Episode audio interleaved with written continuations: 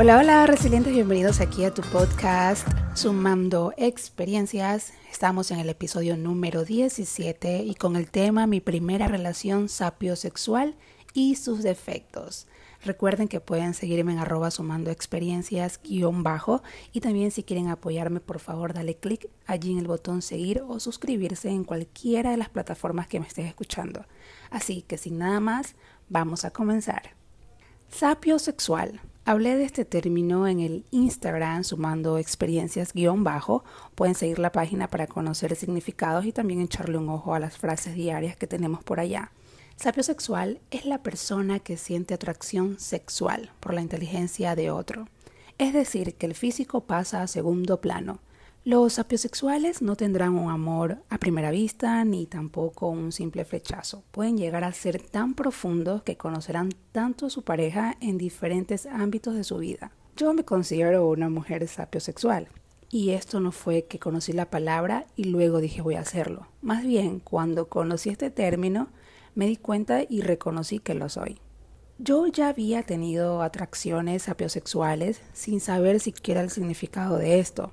Desde muy adolescente siempre sentí atracción por las personas que hablaban mucho más de temas diferentes, no solamente de lo que habla un adolescente, sino de temas de economía, deportes, noticias, un poco más profundos y con temas existenciales y todo eso.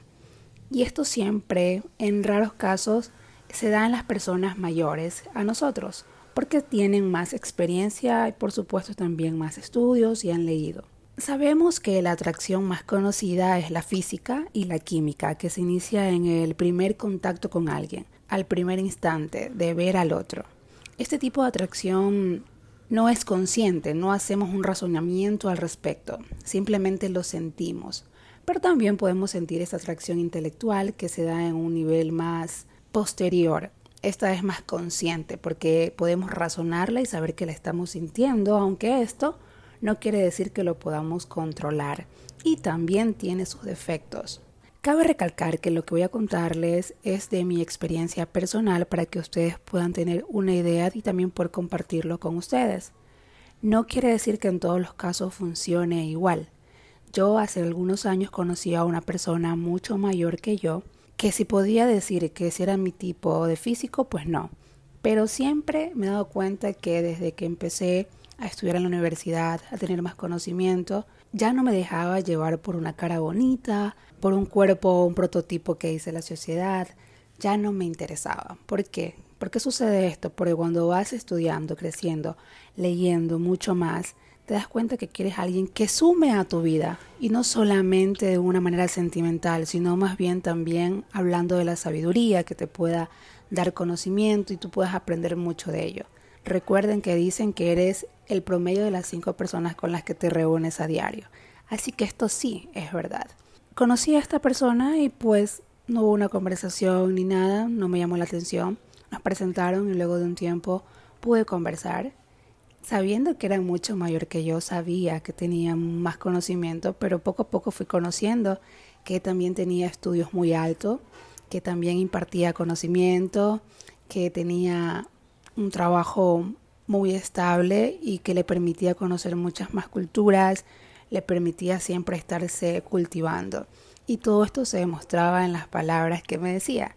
También tiene que ver que cuando un hombre quiere intentar enamorar a una mujer, saca sus mejores armas. Así que esto combinado con su inteligencia fue como un boom para mí.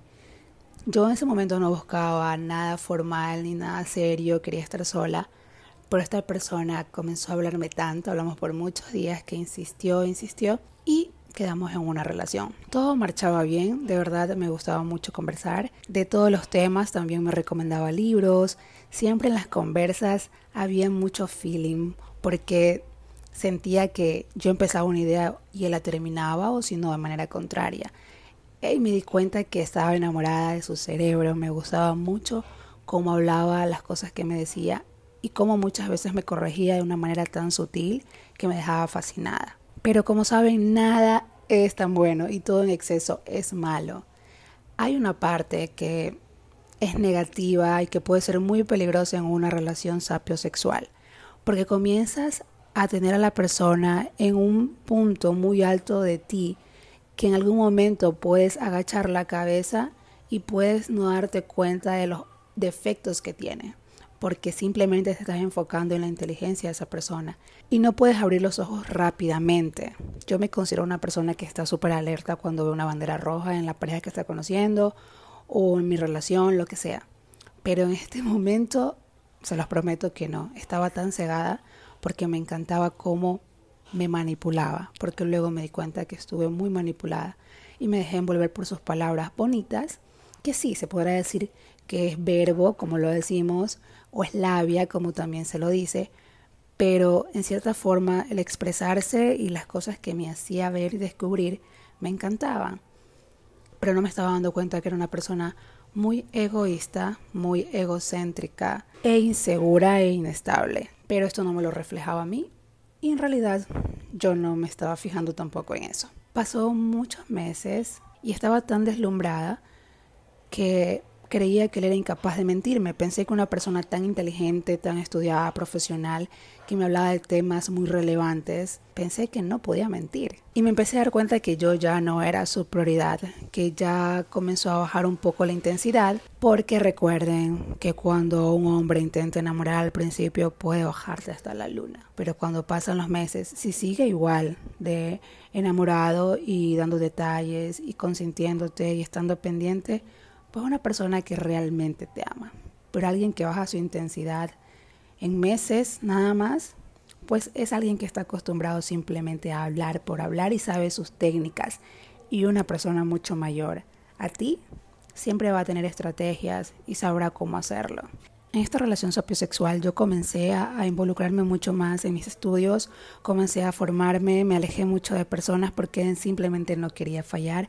Incluso permitía no salir para no conocer a nadie ni ver a los ojos a nadie. En serio, aún no lo puedo creer, pero sí, así pasó. Y esta persona comenzó a tomar ventaja de esto, se dio cuenta que yo estaba muy, muy aferrada a la relación. Claro que no le demostraba porque siempre digna, por supuesto, pero se entendía que yo estaba siempre allí contestando, pendiente también de que estuviéramos hablando, se notaba fácilmente. Y mientras él me comentaba, voy a salir con mis amigos hoy en la noche a tomar algo, yo decía, ok, está bien, pero yo no salía, ni me permitía hacerlo, porque sabía o pensaba que él era muy inteligente, una persona muy seria, que ni siquiera se permitiría ver a alguien más. Y también cabe recalcar que una relación sapiosexual es difícil de manejar cuando no has trabajado mucho en tu autoestima, cuando dejas que otro esté más arriba que tú y, le permitas que pueda tomar control de tus emociones.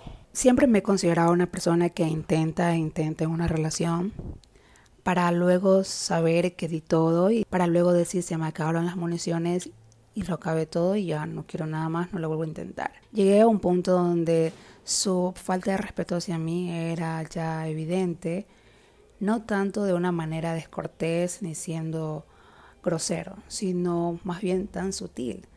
Así de que, bueno, mira, tengo que salir, ya no podemos hablar, te mando un beso, recuerda que te amo, cosas de esas. Y yo, bueno, está bien, él es una persona seria e inteligente, no va a hacer nada malo. Pero todo pasa.